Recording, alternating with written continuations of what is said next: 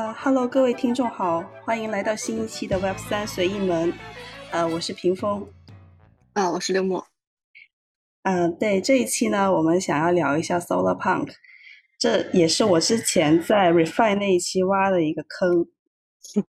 所以，我们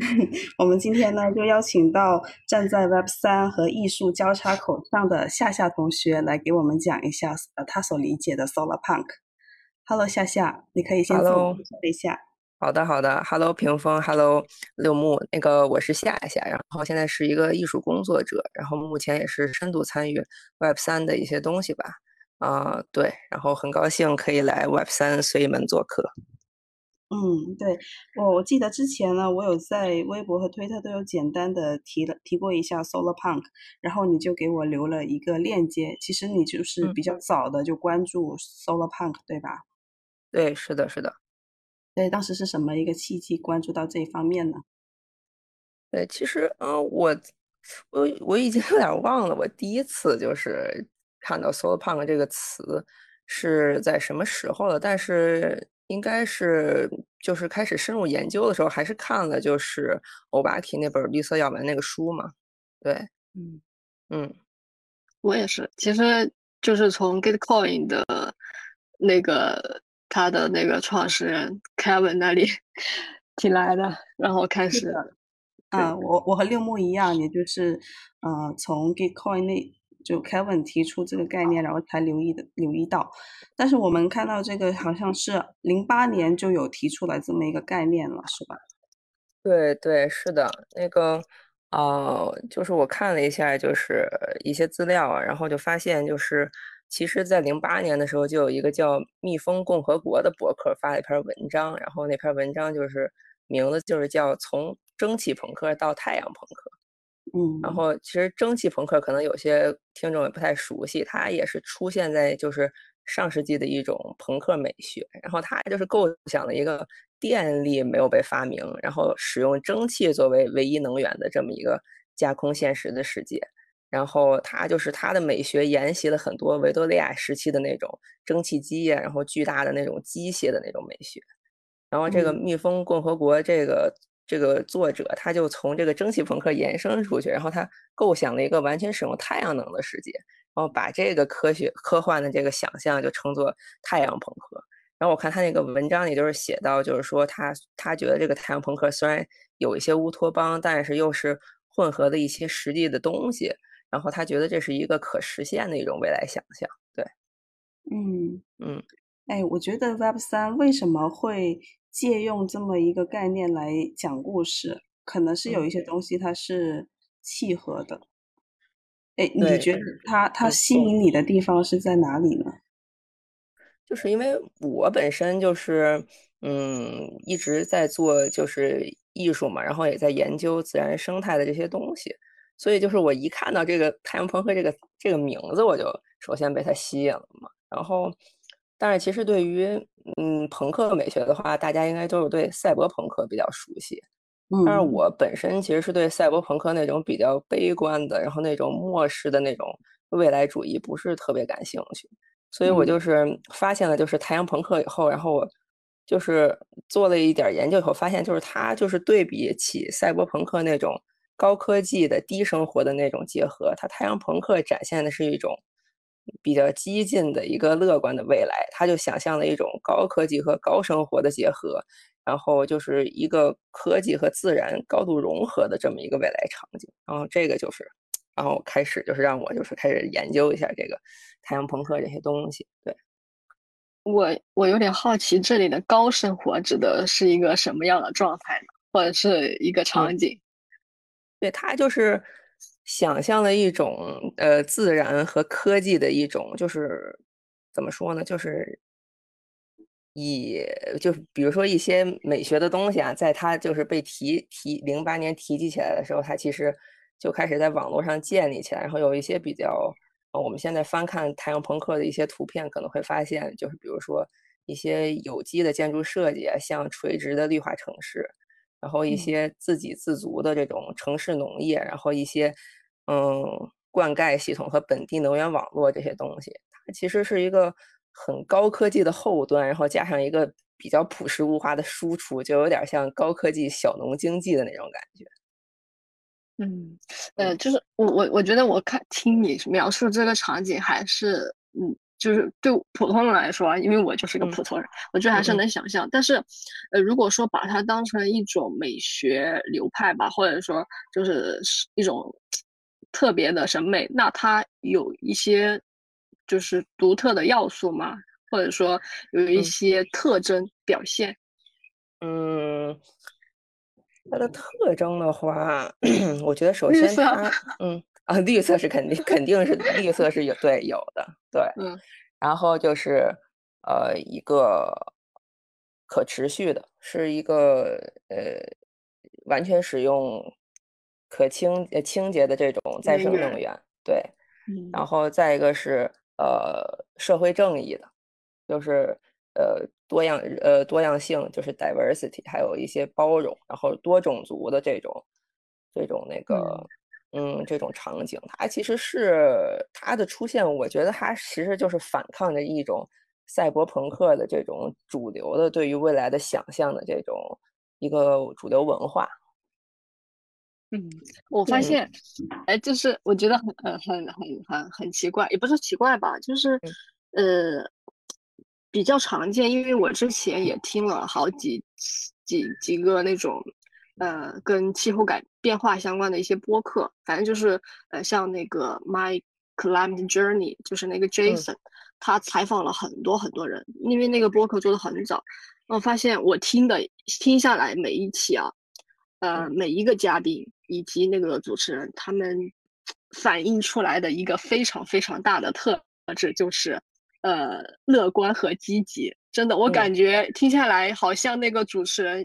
在把这个乐观和积极变成了 Solar Punk 里面的一种，对，一种一种必不可少的一个东西了，已经。嗯，对，是的，因为太阳朋克它这个，嗯，我之前翻译了一篇文章嘛，它不就是说如何成为一个乐观的激进分子？啊，其实太阳朋克它就是一一一种比较激进的、乐观的心态去，就是觉得社会必须要做出一些激进的改变，才能达到我们想要它成为的样子。Web 三或者 Crypto 领域为什么会在这个时候提出 Solar Punk？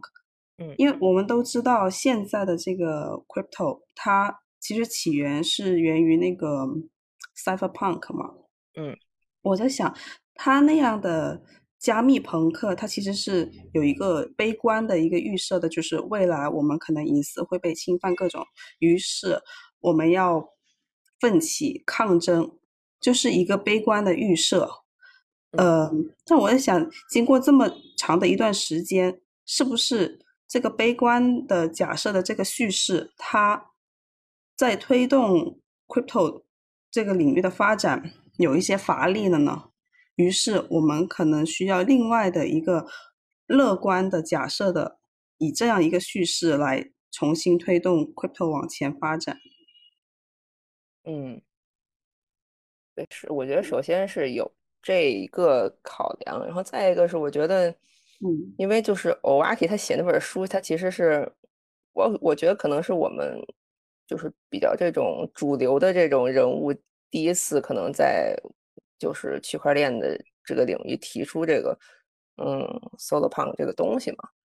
因为他在那个文呃那个书里不是就是写到那个，嗯，他觉得现在我们的问题就是协调失灵嘛，然后他觉得 Web 三是解决协调失灵的泄临点，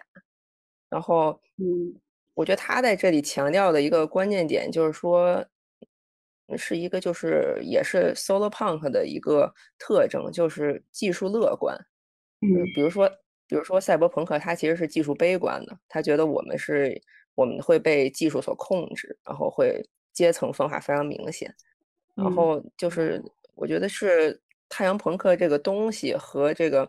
这个这个这个 J. Coin 这个创始人，他对于未来的想象就是不谋而合了。他觉得我们可以通过区块链技术使世界正进入一个正和游戏嘛，所以我觉得他会提出来 “Solar Punk” 这个概念。嗯，那我想起一句话，那句话怎么说来着？就是“悲观者往往正确，乐观者往往成功”。对我我想就是在真的就是在呃，因为我我了解 solar punk 其实是从呃绿色这个呃角度切入的嘛，就是在气候变化这个领域，如果你不乐观的话，其实是就没有结果了，就是没有发展的可能了。就我觉得乐观好像变成了唯一的选择。嗯嗯，对，因为那个嗯，但是我有一个问题就是。呃呃，我们把 solar punk 提出来嘛，虽然它包含了很多很多概念，就刚刚说的协调啊各种，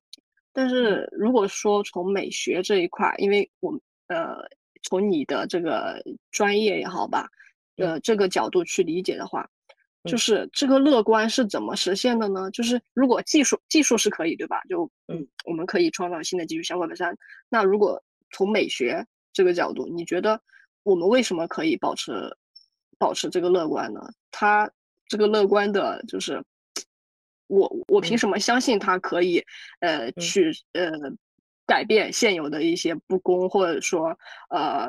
不够好的地方、不环保的地方呢？就他的，你觉得他的这个实现的基础在哪里？嗯，我觉得是这样，就是说，嗯。就是它技，我觉得技术的变革，它肯定是会引领，就是文化的在一定程度上的变革。因为我觉得，呃，就是这个东西它，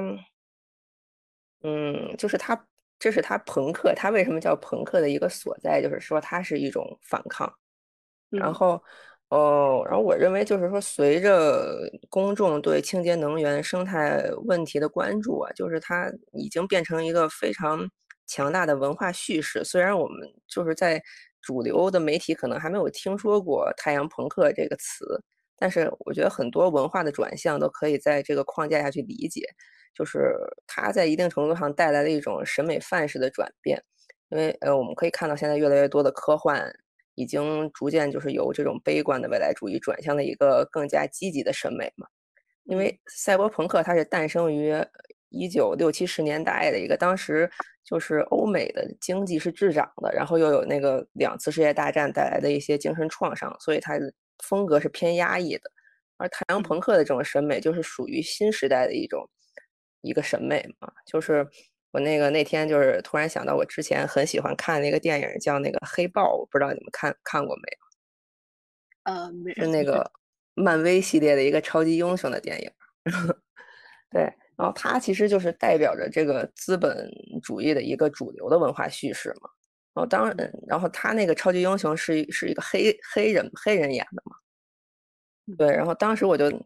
大概一八一九年的时候就看那个电影，就觉得特别喜欢。然后，但是它评分其实不是很高。然后我现在突然发现，它可以其实可以用 solar punk 的美学去理解它。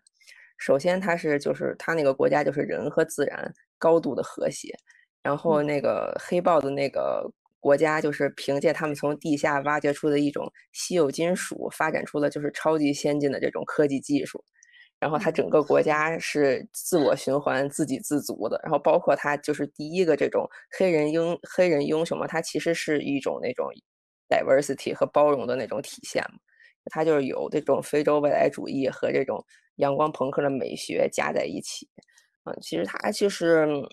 我觉得这也象征着一种就是主流的这种审美的一个变革，就是他从上而下的去带领大家去有一个更加乐观的一种一种一种一种想象吧，嗯嗯。我感觉，呃，就是因为我早上在翻那个推特，我感觉你，呃，刚刚说的，就结合我们刚刚说的，技术和文化其实都是可能在 solar punk 这个概念下，就是它都是可以包含的。就呃，正好我看了一个，就是推特上的，也是跟它也是在 solar punk 这个标签下，他说 solar punk 和图书馆本质上是一种东西。就是 可能是在同一种呃，在一个范式下，我感觉嗯，这个联想能力可以的，好像是就是其实图书馆它就容纳万千吧，其实里面技术、科技各种文化都有，然后也是每个人走进去可能也呃就是很很平等的，但你可以去呃去喜欢你你喜欢的东西，去学习你喜学想学的东西，就是。我不知道有没有这样的一种不知道你们就是有没有觉得这样，他们两者之间有一点点关联性？嗯，对，呃，对，我觉得三呃那个太阳朋克啊这个概念就是，呃，可以把它比作上一个叙事容器，就是它其实就是就是你刚才说的像图书馆那样的东西，它是一个因为因为它从创立，我们可以。我们可以发现，就是它其实从零八年创立的时候，已经和现在就是不一样了。它的概念在不断的被扩充。嗯，然后我觉得就是说，这这个原因是因为他从创立之初的时候就认识到，就是太阳朋克这个科幻流派，它它不仅仅是一种娱乐，而且它是一种行动主义的形式。所以它随着技术的发展，这个太阳朋克也在不断的去更新它的概念。嗯，对，然后也就是说，就是我们不会到达一个我们自己都没有描述出来的未来。其实它的整个愿景就是包含着人类可以取得的最佳成果，然后所有的新的技术啊，包括他想象的一些往里填充进去的东西，它其实都是为了就是人和地球的这个共同体的最大利益去去部署的。对，所以我觉得它是一个。说它是一个叙事叙事容器，我觉得是呃比较准确的一个一个一个形容吧，嗯，而且是不是还在一个不断的变化的一个容器，可能就还没定定型那种，嗯，对对是的，就是因为它，因为我们可以看到现在就是它又加进去这种区块链呀，就是这些，嗯，这些东西了嘛，对，最开始他还不是这样的，嗯。哎，你说到这个，我就想起你在文章里面写的那句话，就是我们需要共同培养一种看待世界的新的方式，要大声、频繁、详细的来谈论想要的未来。因为我为什么会想到这个呢？就是我当时看到这个概念，我其实觉得哎挺美好的，然后我就去跟一些朋友分享，但是他们有的人会觉得，哎，这个不就是 ESG 领域方面的，嗯。就描绘的很美好，很白左，就不可能，就太理想化了。嗯，但是呢，我结合你那句话，我想，你可能先得有一个想象，理想化这个东西，然后我们再往那个方向去实现，而不是一一味悲观的觉得，哎呀，不可能啊，太理想化了。嗯，嗯，嗯。是我我我是这么觉得哈，因为其实现在就是疫情啊什么的，包括整个的世界的形势，就是把大家都搞得还挺压抑的嘛。有有时候就是也会很丧，然后也想躺平什么之类的。但是我觉得，嗯，还是需要一些这种比较激进的这种乐观精神吧。啊，至少嗯，可能对于嗯艺术家或者艺术创作者来说，如果可以做一些这种方向的表达，我觉得也是很好的。就是你不一定非得弄一些丧的东西，甚至你可能是强迫自己去表现出来这种乐观。但是这也是一种，呃，一种对对于美好未来的期望吧。对，嗯嗯，就不同的人，他，嗯，他只就其实我就我个人而言啊，我。就很多人，其实我身边的人，很人口口口声声都在说躺平，或者说呃非常非常绝，但实际上在本质上，他们还是会被一种乐观的精神或者说东西打动的。就真的，其实人虽然呃疫情之下我们很压抑嘛，它它它是一个好像是一个很客观的东西，因为我们出去了，我们也呼吸不了很新鲜的空气。它自然而然这个机能就被受到了影响，然后我就变得很压抑。但实际上，我们还是想去，呃，感染，就是感受一种较积极的东西的。我我自己是，我自己我自己的感受是这样的，对，嗯，是的，是的。但是啊，呃，我有一个，呃，怎么说呢？就是有一个问题，也是，嗯，那篇就是翻译的文章里面。提到的，像现在 Twitter 或者说呃 Instagram，甚至就是呃现实就是 Web 三里面呃 Solar Punk 这个行业这个这个领域的一些项目的发展，其实嗯呃刚说那个标签是很少嘛，次数是很少的，就很少人在提到这个 Solar Punk。呃，然后呢，第二个是现在的项目很多时候我我我就是我了解下来，很多项目还是在延续呃 DeFi 的那种呃经济的设置吧，就机制的设计。嗯，其实所以我在想，这个 Solar Punk 的爆发，它是需要什么什么条件的呢？就是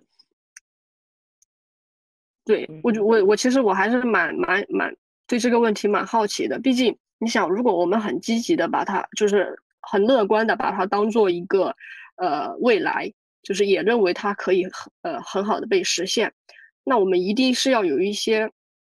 呃，就是了解的基础的，认为它是可以实现的，就不能盲目的去乐观嘛，对吧？嗯，就所以我在想，这个 Solar Punk 如果说也还是从美学这个角度吧，因为现在。呃，像 DeFi 或者说就延续 DeFi 那种设计的一些绿色项目，它并没有就是获得呃很多主流的认可，除了前前前前两天那个 Flow Carbon，对对对，呃，他获得主流投资嘛，但是很多呃绿色项目其实都还是被大家认为是一个呃骗子项目，或者说就是庞氏类似的，对，所以我我就很。很疑惑，如果说我们从文化或者说美学这一个切切入的话，我们需要什么样的条件？我们需要什么样的前提？我们需要我们的呃，就是受众有什么样的一个呃状态？对我我是比较好奇这个问题。嗯，这问题有点难。没事啊，我们大家就哎。就是，嗯，就是我其实大家都在一起探讨嘛，对，嗯嗯嗯，就是刚刚我们要讲到，这可这是一个叙事容器，但是我现现在的感觉就是这个容器是空空的，嗯，非 crypto 领域以外，可能已经装装了一些东西，因为你的，我看你的文章有些 reference 里面其实是有人在为这样的容器去，嗯，就添加一些比啊，对对对对对。而在。crypto 领域，你看，基本就 Gitcoin，他们为了。自己的呃愿景的叙事升级来讲了一下，好，但我觉得他讲了一下，并没有说引起太大的一个呃，就吸引到大家的注意力，反而是什么呢？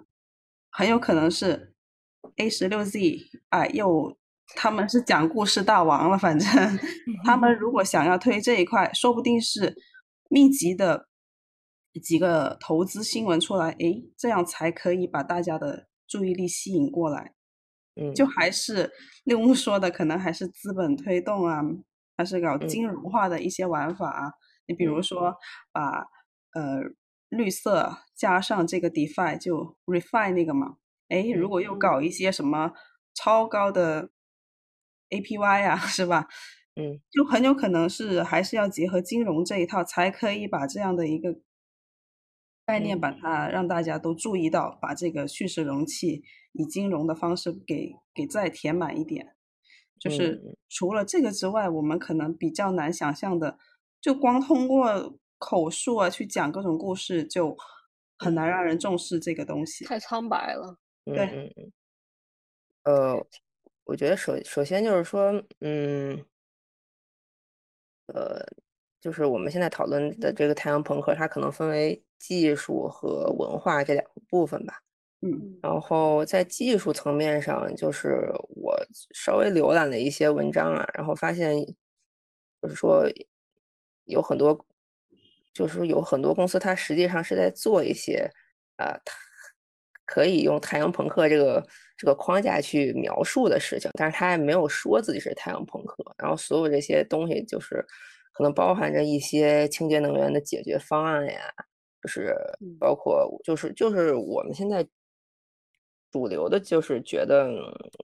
对于清洁能源呀，然后和一些就是环境问题推动的这些东西，它其实都可以叫 solar punk，嗯，的技术，对。然后至于发生在 Web 三里的，呃，可能就是这个这个这个 Gitcoin 现在想要做的这个可再生加密经济这个东西嘛。嗯，其实，在我们的了解之外，是有很多公司和很多人一直在往这个方向努力的。就是它 Solar Punk 是一个很大的概念，就是说，它没有被宣传起来，就是我们没有办法把一些事儿都归到我们不知道它就是叫 Solar Punk，但其实它可以都归到这个这个容器里。就是首先在技术层面，一些很多公司在努力，包括一些碳交易、碳循环什么的这些东西。这个对，嗯，然后在在文化层面来说，嗯。我觉得就是它文化的普及，它肯定还是一种从上到下的东西，就是说是需要资本和一些主流媒体去引导的。就是我不是很排斥这些，就比如说什么好莱坞啊、迪士尼啊或者什么，就是在那个 solo punk 社区，他们好像就是觉得宫崎骏的那个那个动画是特别 solo punk 的，然后对，就是一些一些这些东西吧。所以我觉得。太阳朋克这个概念特别大，就是它不像是，你可能有些东西我们说是 cyberpunk，有些东西可能是那个蒸汽朋克。然后，对，我是这么感觉的，就是，嗯，它其实对，就是所有的 可能所有的对于这种未来的一些努力和一些想象，可能都可以被归到这个 solar punk 里去。嗯，其实，嗯，我觉得刚就是我自己也是这样理解的，就是去从技术或者说从技术和文化或者说艺术的角度去理解。但呃，我其实我自己更关注的是艺艺术这块的角度。为什么？就技术，其实很多时候就刚刚你说。呃，公司嘛，各个各种公司，他们做的事情就是环保相关的，或者说清洁电气化之类的事情，其实都可以归到 Solar Park 里。但是他们更多的是从呃技术这个角度去切入的。嗯。但是你知道吗？就在我，因为就是我是也不说研究吧，就是在在呃学术这一块吧。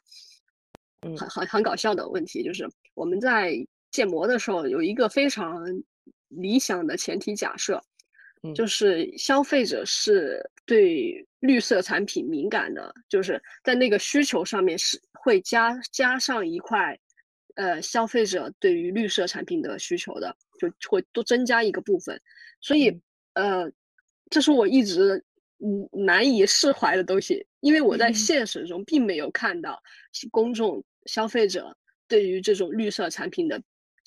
青睐的，就是。这个不能说完全没有吧，只能说这个青睐的程度还没有达到一种对，就是一种到主流的状态，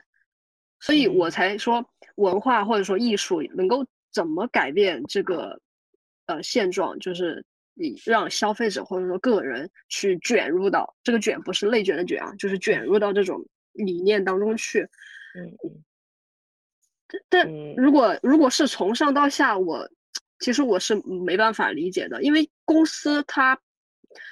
当然了，从就是盈利的角度和商业的角度，它可以去引导，就是资本对吧？可以去引导消呃消费者他去对这种美新的美学吧。但其实现在很多商业公司它并没有去强调这一块，就因为它的目标很明确，就是盈利。但美学这个事情，就是某种程度上是种教育嘛。它很难，它需要花很长的时间去教育公众对这样一种新的美学、体现新美学的东西产生兴趣。他们可能更多的是从产品的机制设计，就是经济机制设计来啊引导消费者进入这个状态。那就还是又回到了就是就呃 DeFi 啊，或者说那一块嘛，对吧？那我难道就没有 就是没有其他的说办法从艺术或者文化的角度去？呃，让个体更好的去卷入到这个美学里面吗？嗯嗯嗯，我觉得，嗯，就是 这这个这个问题，就是我想想怎么怎么说啊。首先就是从，因为呃，可能我就是从我观察到的一些现象说吧，就是，嗯嗯，首先因为我自己在做艺术嘛，然后我。做艺术的时候也是很多的使用，就是这些植物材料、绿色的东西嘛。那我知道也有越来越多的艺术家在关注，就是 植物呀、生态、自然的这些东西。那首先这个就是你刚才说的，就是说，嗯，有越来越多的个体创作者开始在做这方面的表达了。嗯，然后这方面的表达就会影响他的观众，影响他的受众去，呃，以一个可能比较缓慢或者比较小范围的这种影响吧，去在做这件事儿，嗯。然后我们是期望会有越来越多的人参与到这个这个这个这个这个里面嘛。然后包括有一些呃商业品牌，它也开始在做一些环保的教育，包括是一些植物的呃植物的东西教，然后教大家去养植物，或者说去欣赏自然的这些东西。包括现在一些露营文化，然后包括一些户外文化的兴起，它其实都是在去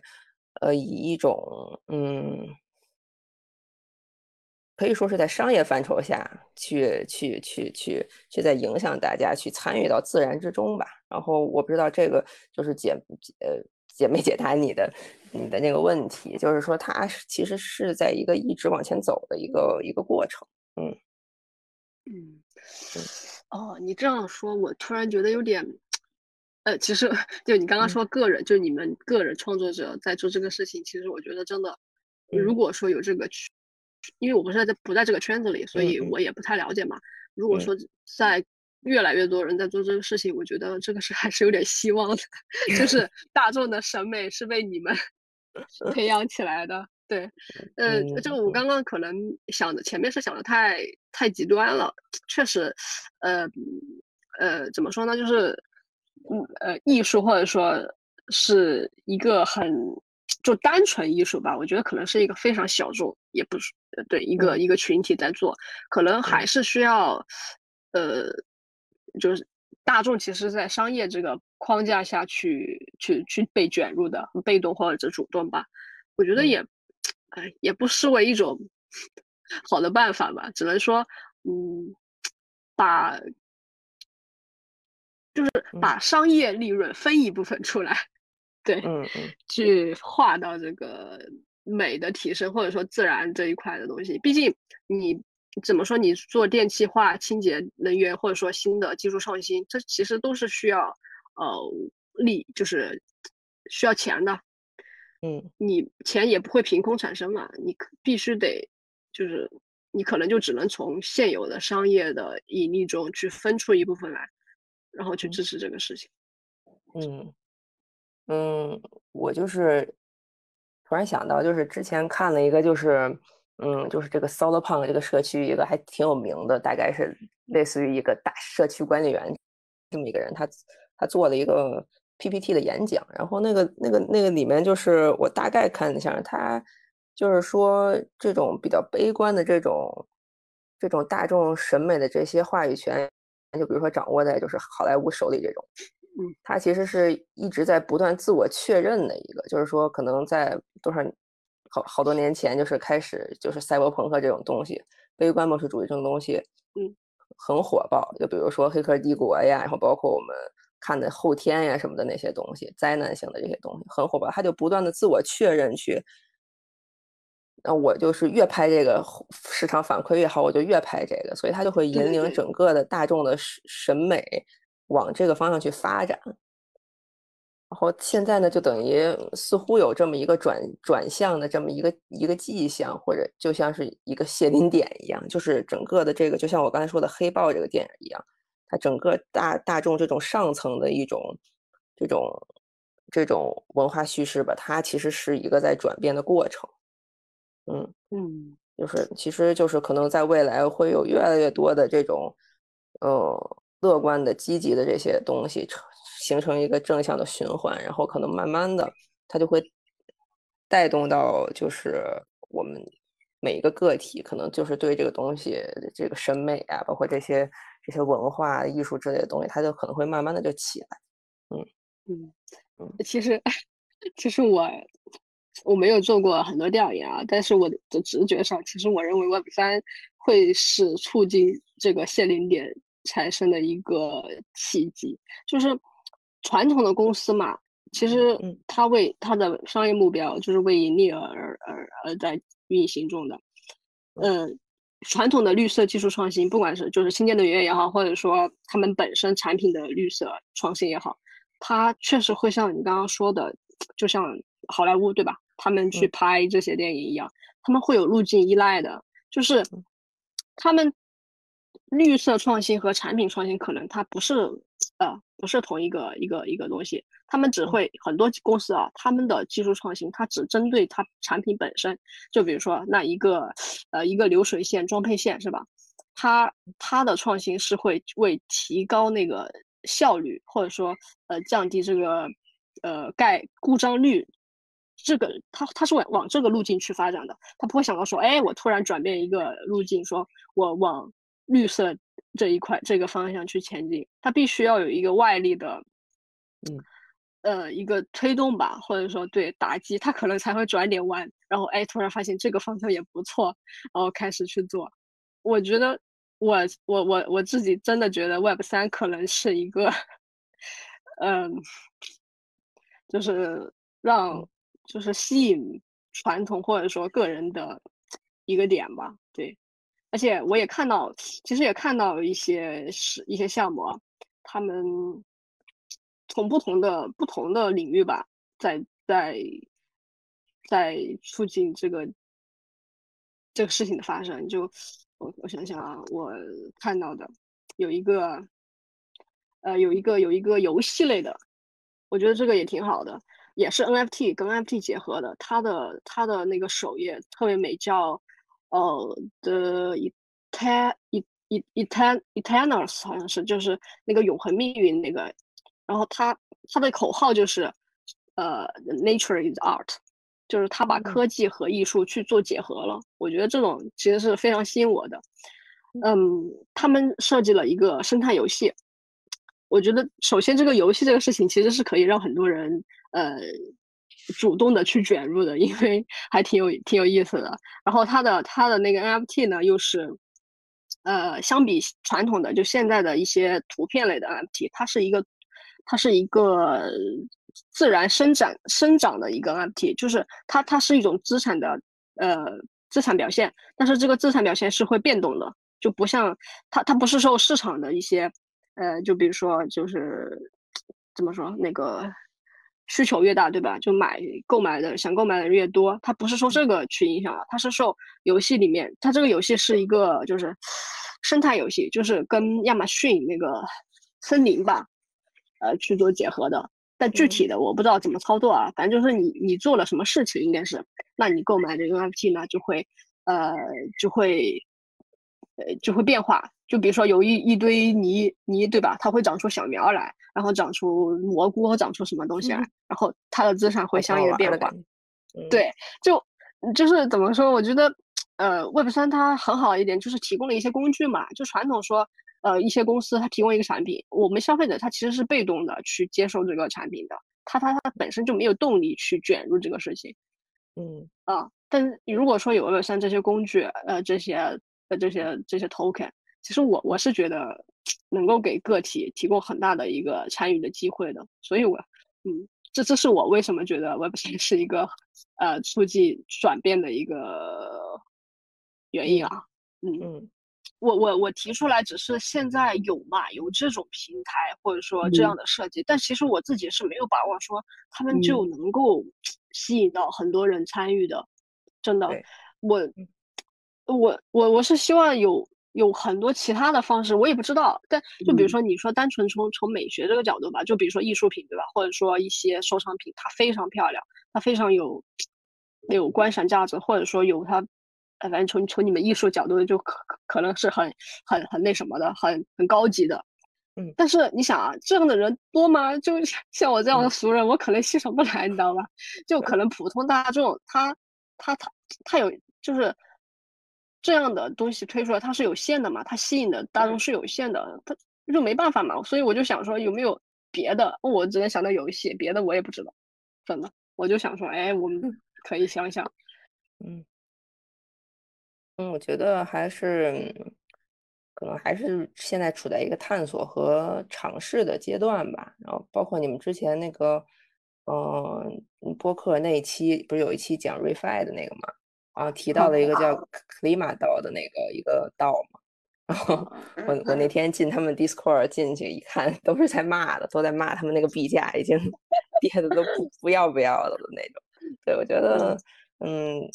都在尝试吧，当然他最后可能会失败。然后对我们当然希望看到他成功，但是很多项目确实已经被证明 就是他失败了。包括我自己也参与过一些，就是和这种生态啊、环保有关联的 NFT。然后呃，我知道就是以太坊有一个叫 Woodies，好像是种树的嘛。然后嗯，然后那个在那个 Soul 那个链上有一个叫 Cora Trap 的一个，就是它就是去种植珊瑚礁的，就是它。我我具体他是怎么操作的我不知道，但是他就是说，我们购买了这个 NFT 以后，然后他可能会拿出一部分钱去种植珊瑚礁，然后以一个什么方方式，然后去再反馈给这个持有者，然后大家就是有有盈盈利啊，或者是有什么，然后再持续的再去参与在其中。就是我觉得就是嗯，在解决一个协调问题吧，包括你刚才说的那个。呃，那些企业它有一个依赖的路径，就是说我去做环保的这个事情，嗯，我我我跟我有什么关系？我会得到什么利益？它其实就是一个可能是需要一个更多方，然后更高层面的一个协调吧，什么政策啊之类这些东西吧。我我我我我我也不是特别了解啊，因为碳市场的这些东西我也不是不是特别懂。嗯，是的，其实就是。这样的，你呃，就在传统的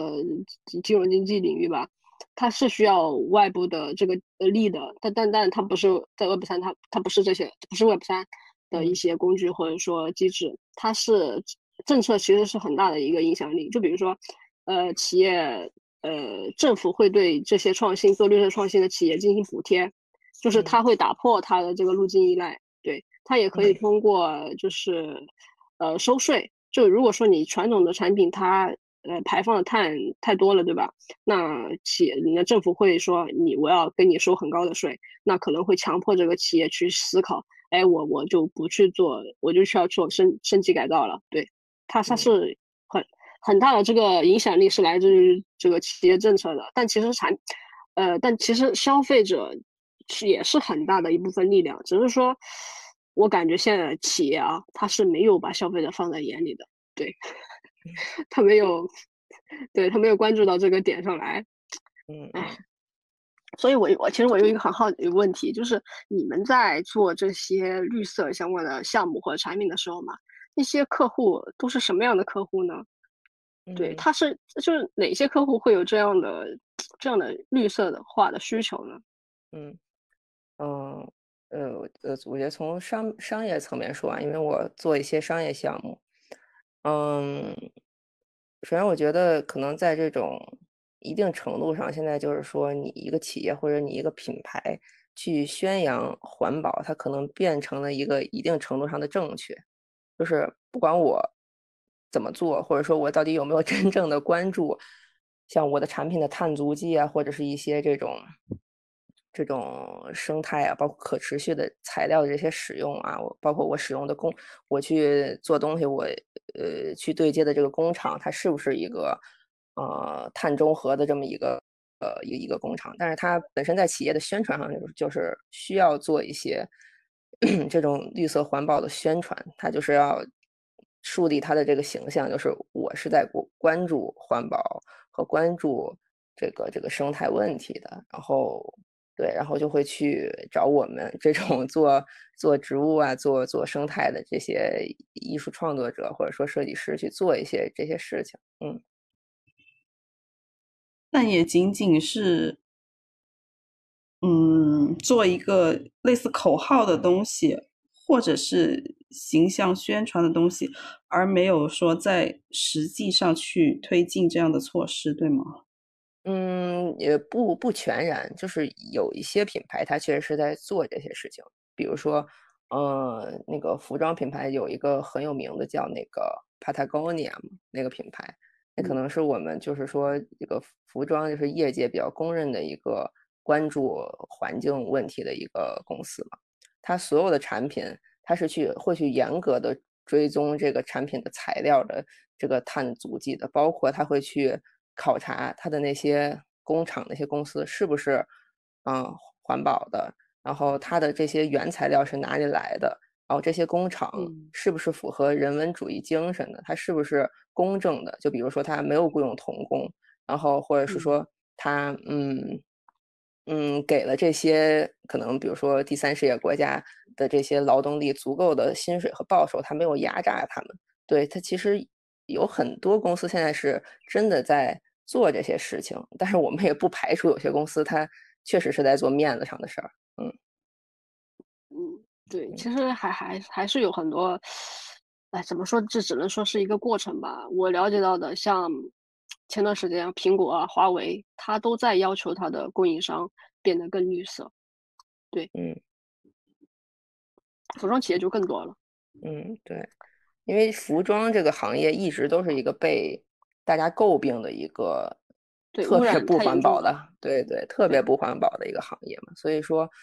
嗯，舆论的压力也在迫使他们去做一些实际的改变。嗯。就是很遗憾的是，我觉得目前，嗯，从个个人角度吧，就个个体参与层面是很缺少这些项目的。我也我也我也想不到好的方式。其实我我操，所以我才想，哎，美学，那我们能不能从这这块搞点事情？你像是那个前前段时间那个 Stephen，然后皮肤还聊过，还还我们还聊过，就是他们也说想。看能不能和碳中和这块相结合嘛？但我了解下来，他们好像就只做了一个，就是碳抵消的，就是拿着钱去买了一些碳做抵消。但其实这种就很怎么说，这就就没不在它的产品设计范畴内了。嗯，其他的我真的目前是没有看到，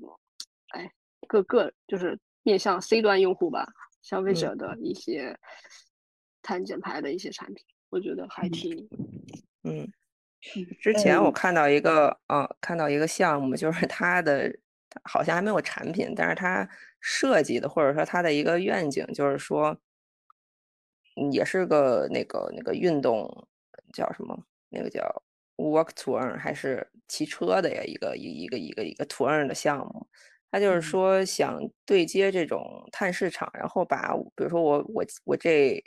今年可能骑了几十公里的自行车，然后他就把这个几十公里的这个自行车的这个抵消的这个碳的这个价叫什么碳排放的这个这个钱吧，然后可以返还给消消费者。他是这么一个设想，就是当当然就是比较美好，好像还没有做出来。确实比较美好。嗯嗯，就六木刚刚说的那个，就各种。呃，遗憾，我然后你说能不能通过艺术审美这个东西来有一些改变？但我感觉这些呢，可能文化建设上的东西，它真的是从小范围开始，然后整个过程会呃很缓慢。可能你想要马上见效的，是需要改变整个利益结构，就是。为什么企业没动力做这个事情？呃，消费者也不 care。你就是在公司制的这种框架下是很难的。那也许用道把所有对 Web 三把人的整个不分什么企不企业了，大家一起做这个事情，跟每个人都利益相关的，它才可以说有一些加速一下的表现。嗯，因为我觉得可能。对于艺术来说，或者说从艺术的这个角度来说吧，就是可能只是说，因为没有我们是没有什么不太了解技术的嘛，也对技术可能没有办法对技术这个方面做出一些实质性的改变改变。但是它至少是在告诉普通人，或者说一些艺术方面这些受众吧，就是敢于想象一个 更好的未来吧，而不是说我们现在一想到未来，可能觉得。啊，完了，嗯，BBQ，然后没有什么，没有什么希望了。以后就是说阶级越来越这个这个分明，但老百姓的生活就是太糟糕了，嗯，就可能没有什么希望。他可能就给了一一一种大家就思考未来的一种一一个方式和一个选择吧。就是至你如果做不了什么，至少可以你可以去想象一个更好的未来。对我是觉得可能是这样，嗯。嗯，然后现在就是在这一方面有努力的，我们其实看到非常多的项目嘛。嗯，呃，Impact DAO 那本书就专门开了一个 Refi 的章节来讲，就是践行 Solar Punk 理念啊，这种可再生的呃加密经济学的这样的一些项目，我不知道他们未来这些项目会存活的怎么样，但也许就是一点一滴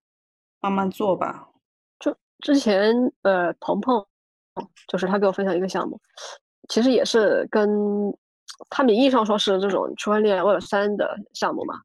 然后呢，他在他的产品设计里面也有一块是想说设计游戏还是什么来的，然后也是融了很大一笔钱。但是我去查了一下，他的融资很大程度上是因为他们为企业做了一款 SaaS。对，就现在在国内啊，有一个叫碳足迹的公司，也是一开始是个初创公司，做的很好。他们也是做企业 SaaS，就是。去给企业做碳核算呀，呃，碳稽查呀，类似这样的，就做碳管理的这样的软件。我不知道这个 Flow Flow Carbon 他们是想做什么样的项目。那如果如果说你说做这种企业级别的 SaaS 呢，反正跟我们是没什么关系了。那如果说做能做出一款呃 Web 三领域就是个人参与者很有机会的啊一款碳产品，那我觉得。你可以融钱，你融的越多越好。反正我你能够给大家带来福音，就别炒，别老是只炒就行啊。嗯，那个现在现在那个碳市场，就是说是一个呃，是全世界就是连连起来的一个联网的一个市场吗？还是说是各个国家有各个国家的那个？对我们之前 refi 到那一期就有讲过，这个其实是分开的，有不同的标准的。嗯。每个国家就每个地区吧，因为有些像欧盟，他们是整个地区有这个欧盟碳交易市场，像中国有中国的，但是呢，也还像这种的话，基本上都是强制型的，就是国家层面的嘛，强制型的。还有那种自自愿交易市场，像现在很多呃 refi 的项目，它基本上都是基于自愿型那种交易市场，对它的它的碳链上的。区块链上的碳都是来自于那些资源交易市场的，对，嗯，资源交易就是我我要碳中和，然后我去就说，比如说我排了特别多碳，然后我就去那边买一点那个碳排放权，是这意思吗？对，他们是支持这个的，对，就强制性的可能就是在国家法定法规里面去搞的，像那个的话就是一些就是国际组织。他们自发的去建立的这么一个市场，嗯，那感觉这些自发的去使自己的企业就是碳中和的，这这就是可以被称为就是太阳朋克。嗯，就是对 我我其实我还还还有一个，也不是也不是叫什么，也不算解决方案吧，就是能看到一个比较好的一个点啊，就是。像我知道有一个碳交，就是连接现实和现链区块链的那一个项目叫 Token 嘛。我们其实我们在 Refine 那期也介绍过，他们做什么事情呢？就是产品本身它有，他们产品本身是提供这个个人或者说企业的碳抵消这个功能的，嗯。呃，但同时呢，他们做把它做成一个接口一样东西，然后呢，放在了非常多的产品里面，像之前那个，呃，社交产品，呃，就是容纳了很多功能，那个叫什么玩意儿来着？我忘了。他们就是把它放到了，就以一个中间件的形式，把它放到了非常多其他的 Web 三产品里面。我觉得这还还也算是一个渗透的动作吧。就比如说你 Stepen 对吧？它完全可以，呃，把那个碳抵消的那个接口，把它放在自己的产品里面，那消费者其实个人就可以很方便的去做碳抵消这个事情。还有很多可能像，因为之前像以以太坊嘛，它不是呃那个泡嘛，POW 机制的时候，可能那个碳排放是非常严重的。那很多很多项目它其实是有这个呃。减排需求的，一方面它也是个宣传自己的一个方式，另一方面，哎，怎么说呢，也算是一个机会吧。毕竟你说你个人有些个人啊，他想减排，他也不知道怎么去减呀，他也不知道有什么方式。但那那个其实也算是一种，嗯，一一一点解决方案吧。对，我觉得如果有这种产品的话，就是咱们肯定是会去自己就去减 排了，对吧？就是就是没这个没这产品现在。对，嗯，像哎，我知道有一个呃，怎么说，腾腾讯它出了一个呃叫事业型产品吧，但现在也没有特别多的空间想象空间，叫探探岛。我我在小程序里面可以搜到。然后呢，它是这样，它现在是在深圳做试点。嗯，每每一次绿色出行，比如说你坐地铁或者说走路吧，每天走路五千步，你就可以。就是增加那个值，那个什么值来，然后形成碳积分这样子。但是现在也没没看到说后续有什么其他的设计。我在想，这要是，嗯，因为腾讯它，你像微信本身就占据了每个人生活的很很大一部分嘛，你各种出行啊或者消费啊，它都有记录之类的，我它就可以把个人的这种绿色出行。轨迹记录下来，然后去形成自己的碳资产。嗯，对我我我觉得他们是有这个打算的，但是现在我也不知道为啥了，搞好像出了挺久了，但现在一直属于一个试点状态，也试点也没有任何其他的进展。嗯嗯，听着有点像升级版的那个支付宝种树。呃，那个要啊，对，那个是的。我觉得其实支付宝种树还挺好的哎，对，还蛮好的，我觉得。对，哎，我看到那个夏夏的 Mirror 啊，有好几篇文章是，嗯，你对 NFT 自己的一些理解，你是有 想过就是自己会去做一些 NFT 的创作，然后把你喜欢的各种文化，包括 Solar Punk 这样融入进去吗？呃，对，有有这个考虑，也反正一直也在想吧。然后，对，在进行中吧，包括也会去研究研究一些 NFT 的技术啥的。因为我还是就是，如果想做的话，就是肯定就不会弄那个 PFP 那些。就是如果做的话，还想有意思一点吧。但是其实这些，嗯，更技术上的东西，确实可能还需要。帮助一些帮助吧，然后对，嗯，对，可能还是从艺术的这个角度去，比如说做一些更开阳朋克世界观的一些东西，可能会有一些，嗯，整体的一个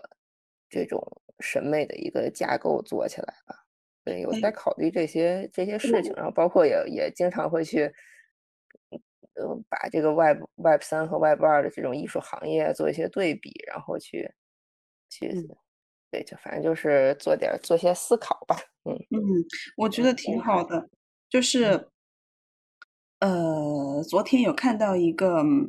关于讲故事的道，就我最近还在搜集这样的一个，呃，这个 topic 吧。就所有关于，嗯，教人怎么去把一个故事讲好的。然后我就看到呢，他们的引导语说，呃，你可以把一些。你心里一直在想，但是你觉得可能讲出来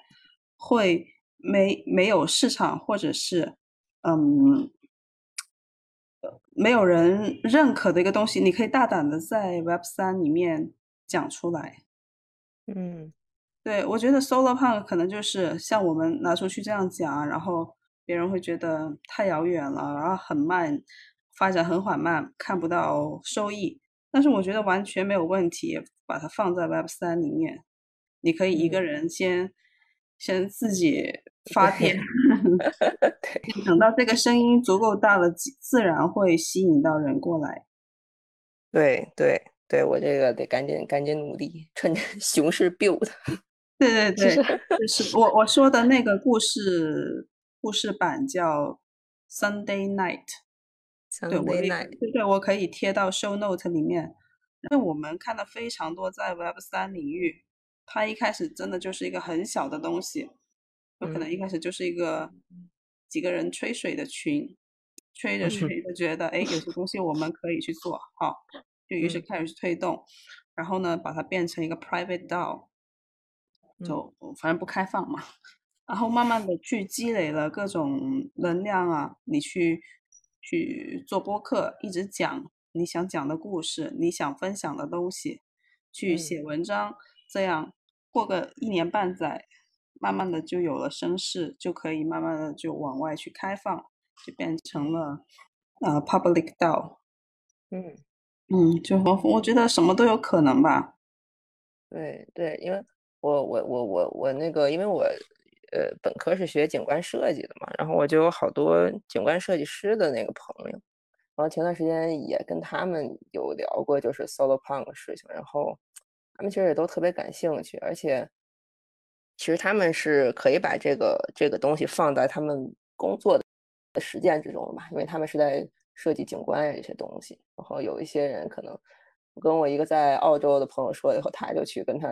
老板就去在讲 Solo Punk 的事情，然后他老板就是也完全没有听说过 Solo Punk 这个东西，但是听了以后一下就是，也就是特别被这个概念吸引，然后他们现在好像就在也在就是计划一个就是可能比较 Solo Punk 的这种一个一个设计，对对，嗯，觉得还是就是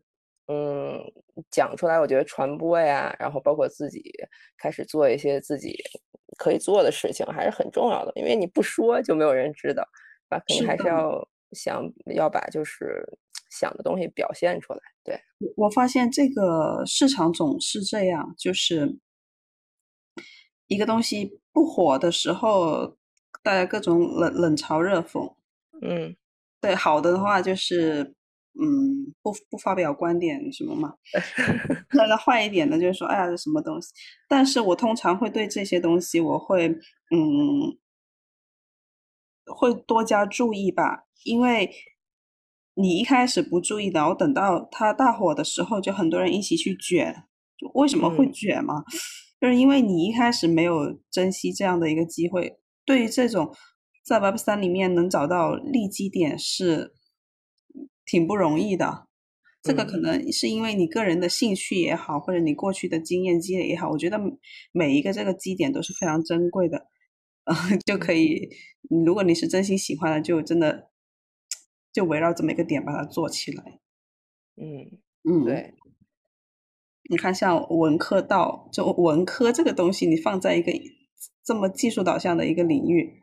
就觉得它嗯没什么可以做的嘛。但他们还是做起来了，我而且做的挺不错的，邀请的嘉宾还有做的课程质量都非常好。呃，他们是一个课程吗？是？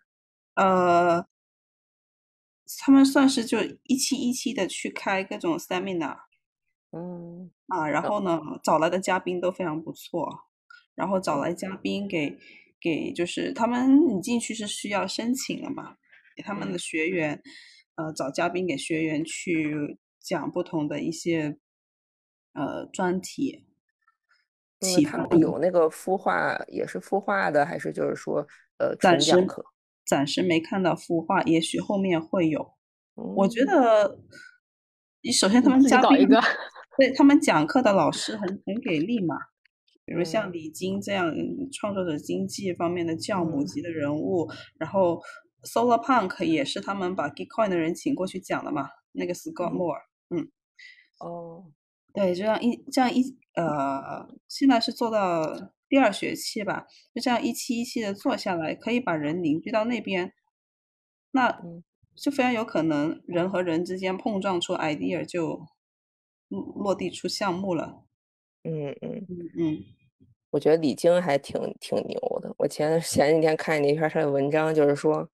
如何艺术家如何靠一百个粉丝。生活，我觉得我觉得还挺牛，因为之前不是说是那个 K K 说的是一千个嘛，对，说然后一靠一千个粉丝就可以，就是说养活自己，然后他现在说一百个铁粉，对，客单价更高。所以你说到这个，我就想起很多人觉得可能做 K O L 要做大流量什么的，你可能为了迎合别人说一些。嗯嗯，吸引眼球的一些话，但其实，在 Web 三也许不需要，你真的就做好你自己，把那个东西做到很精华的一个状态，然后有那么一百个铁粉就好。嗯，对我得还仔得仔细研究一下他那篇文章，他还他还他还给了几个策略呢。但但是我能不能说一下我的观点？嗯，但是我 我觉得在 solo punk 我自己不太认同这种做一百个铁粉的方式。嗯嗯嗯，对，就是本来 solo punk 这个东西吧，它它不像就创作经济，它很细分嘛，对吧？你可能只是一个呃文化领域特别小的一个东西，就大家的口味啊非常一致，那没问题。反正我只需要影响到你这个小圈子就行了。但现在 solo punk 它。它概念太大了，而且它本身代表的一种文化形象就是，呃，需要 impact，就是像那个 impact 道嘛，对吧？或者说 gig gig coin 他们搞那一套，它基本上要它的它的目标或者说使命是很宏大的。嗯，它嗯，如果说你在这个 solo punk 这个框，就是这这这个概念下去做。去用创作的经济的方式去做，我我自己觉得是没有绿木，你可以这样想啊，也许你以这样一个基点，你吸引来的都是创作者，他们是来呃吸吸收这样的一些思想，他们本身是个创作者，他们可以自己去辐射的呀。对啊，但吸但前提是什么？吸引来的是创作者嘛，对吧？那那其实铁粉里面，那铁粉不能你不能说这些铁粉都是创作者嘛？可能就是他只可能只是一个，他们只是一种消费，就是他们只是消费者，就是对你这种内容的消费者，对吧？但现在说 punk 是，他是他他他，我感觉他的基调是 impact 的大范围的 impact。如果你理解创作者经济四点零，你就可能就不会这么想了。四点零就是说，你来的人他其实是要和这个发起人一起去共创的。他不仅仅是一个消费者，他是产销者，他自己也会去去生产，是这样的。啊，创作者经济都到四点零了啊！对，所以所以这也不能叫铁粉了，对吧？就可能是合作伙伴。嗯，对，就我可能我下一期播客就会聊到这个四点零，嗯，有体现四点零苗头的这样一些项目，我最近收集到非常多。连做一个动画，你都就是哦，买一个 NFT，你买一个 NFT，你可以去参加一个动画、一个视频节目的制作。哦，我看到你发那个那个，呃，叫史史布雅，对，史布雅。嗯，好像还有一个叫 Storyverse 啊，对，Storyverse，嗯，还有都是对。但是我听说那个史布雅就是。说那个现在榜一的是麻吉大哥，榜一，对他们不是不是投票那个那个决定那个动画的走向吗？好好像是那个，嗯嗯，我我觉得这样的就是如果能这这就这类似这样的项目啊，如果真的是能出一个呃媲美什么呢？媲美好莱坞或者说一些大制作的呃就是节目出来的话，我觉得还是很很真的是。很不容易的，因为这个协调可能太太复杂了。嗯嗯，不过你们之前说的也聊过的那个，哎，不是，好像不是在播客上聊的，是发了发了个 Mirror 的那个，就是相那个相亲 节目，那个 YouTube 上的那个 Proof of Love。哦，他们那个是不是也是一个共创的一个？是的，是的，是的。哦，可以。哦，这下下搞一个 Solar Punk 的。共创营，就我们刚刚我们刚刚聊了非常多，好像有一点偏离了 Solar Punk 这么一个主题，但我觉得也并没有。我们最后引出的是什么样的一个事情呢？就是我们觉得这是一个不错的一个立基点，我们可以围绕它去 build。嗯，我想问一下六木，就是现在国内的那个区块链这些东西，就是它有没有什么和环保啊这些东西？结合的一些实例啊，木有，就刚刚那个探探岛嘛，探探岛都是传统的公司搞的嘛，那区块链本身在国内发展的就就被被那啥的，嗯，你你研究的你你那个研究的是哪个方向的呀？博士论文？呃，我的方向是绿色金融。哦，哎，正好这个就是完全你的专业。不知 Web 三可不是我的专业，跟我的 跟我论文没有一毛关系，真的，真的。那区块链呢？区块链目前只能说在我的就是，呃，论文论文啊，就是博士论文，它是一个完整的一个框架嘛，它是在我的框架之外的。但是我自己一直在思考，就是怎么去帮助说，呃，那个绿色融资啊这些事情，因为它可以透明度提升透明度嘛。六木以前是区块链产品经理。哦，哇塞！其实你知道吗？就夏夏，你是我我，但我知道你是这个，就是又比较了解艺呃呃艺术这块，然后又是对 Solar Punk 这个感兴趣的。其实现在你看很多呃推特上可能有一些啊，我今天去翻的时候还还发现一个呃艺术家，可能是将呃绿色环保理念和艺术去做结合的这样的艺术家。但其实在国内没有这个品类的，我好像很少看到，真的。嗯嗯。我所以我觉得做这类艺术还是挺有吸，我对我而言啊是挺有吸引力的，真的。就它很细，它感觉是挺细分的，但是它有它的就是特别之处。你你说你去搞那些数字产品，对吧？它比如说主题有很多啦，什么女性的呀、公益的呀之类的。但其实绿色，我觉得这一块还 就它本身就挺美的，我觉得。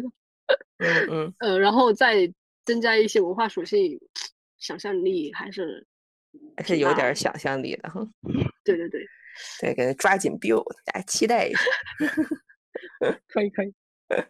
行，那我今天就先这样。好的，那就录到这里。可以。好，可以可以，谢谢夏夏，我觉得嗯，学了很多。呃，互相学习。好，谢谢刘木，谢谢屏风。对我把那个夏夏的联系方式留到我们的 show notes 里面，然后呢，对 s o p 也感兴趣的小伙伴可以联系夏夏，看一起可以做一些什么好玩的事情。好的，嗯。